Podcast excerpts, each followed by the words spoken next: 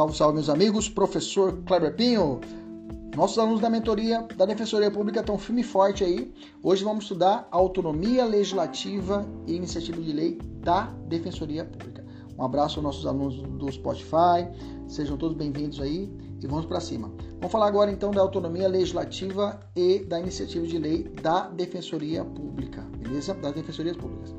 A emenda constitucional 80 né, trouxe aí aspectos mais significativos da autonomia constitucional atribuída à Defensoria Pública. Nós já falamos aqui em outros podcasts, já falamos aqui na nossa aula.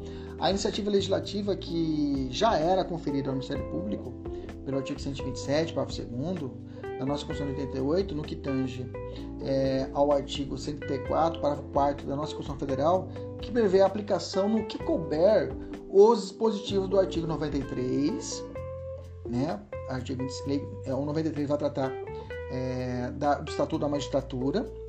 E 96, inciso 2, que vai tratar a respeito da competência privativa do Supremo para legislar a respeito de alguns assuntos. Beleza?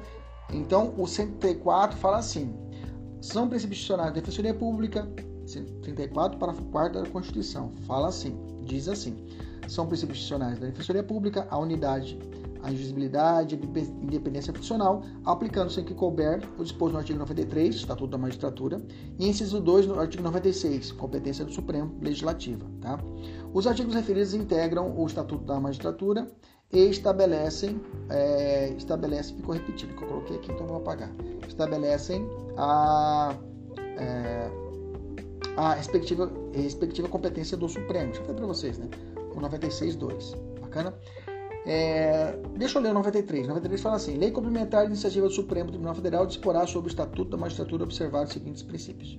O 96 fala assim: compete privativamente ao Supremo Tribunal Federal, aos tribunais superiores e aos, e aos tribunais de justiça, propor ao legislativo, respectivo observado o artigo 169. Aí fala alteração do número de membros e outros mais. A autonomia legislativa ou iniciativa legislativa acaba por retirar da, por retirar a Defensoria Pública de uma posição de subordinação política do Poder Executivo, né? nas esferas federal, estadual e distrital.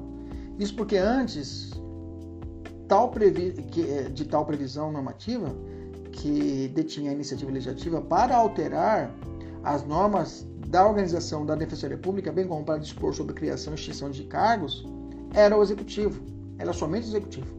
E agora a Defensoria Pública tem essa autonomia. Bom, para, nós temos que adaptar né? essa possibilidade da Defensoria Pública. Teremos que dividir em dois blocos né, essa capacidade legislativa. Temos que dividir o primeiro bloco, um bloco normativo de estrutura, que está contido no artigo 96.2, que é do Supremo, e o bloco normativo de regimento jurídico, que é o 93, que é o artigo 93. Tá? Então, o primeiro bloco, bloco normativo de estrutura, né, é, das quatro situações que são desenvolvidas pelo inciso 2, apenas uma seria adequada à Defensoria Pública, que seria o quê? A criação e extinção de cargos e a remuneração dos seus serviços auxiliares. Lá fala aí dos juízos, né? Que fala a lei, fala do Supremo, fala do Judiciário, né? que foram vinculados, bem como a fixação de subsídios dos seus membros e dos juízes, inclusive dos tribunais inferiores, onde houver. Isso está no artigo 96, inciso 2, que fala competência do Supremo dos tribunais para legislar a respeito disso. Juízes, adaptando para a defensoria. É perfeitamente aplicável à defensoria pública, esse inciso, né? essa alternativa da letra D, né? que está no inciso 2. Devendo o defensor público geral, por exemplo, exercer a legitimidade de iniciativa legislativa para a criação e extinção de cargos, bem como para a remuneração de servidores e membros da instituição no âmbito federal, sendo que o mesmo se reflete para os estaduais e a distrital. É, cabe salientar né, que essa competência é exclusiva do, da defensoria, né, ocorrendo uma revogação então do artigo 61, que era a possibilidade do chefe do executivo legislar a respeito. Então, essa primeira parte, esse bloco normativo estrutural, que é essa parte de criação e extinção de cargos, a proposta legislativa deve ser realizada pelo defensor público geral, no âmbito federal, estadual e distrital. Bacana, Beleza, não se fala de participação aqui do chefe do executivo. Agora, o bloco normativo do regime jurídico, eu tenho que vai tratar o seguinte, que vai falar sobre a, a, a estrutura orgânica da defensoria pública. Eu tenho pelo menos aí pelo menos quatro correntes que trata disso, tá? A primeira corrente é do Diogo Esteves e Franklin Roger. Né? Eles falam o seguinte: olha, a legitimidade para apresentar projetos de lei sobre a organização geral da Defensoria Pública na Lei Orgânica Nacional, que é a Lei Complementar 80, permanece sendo exclusivo do Presidente da República. Tá? Enquanto que para a alteração das normas específicas da Defensoria Pública da União, estou falando de alteração, né? assim como para alterar as leis orgânicas dos estados e do DF, a competência para a apresentação do projeto de lei seria concorrente entre o chefe do executivo e o defensor público geral. Bacana? Essa é a primeira corrente. Segunda corrente de Frederico Lima. Ele fala o seguinte: olha, sobre esse, a, como na primeira corrente, a de apresentação, né?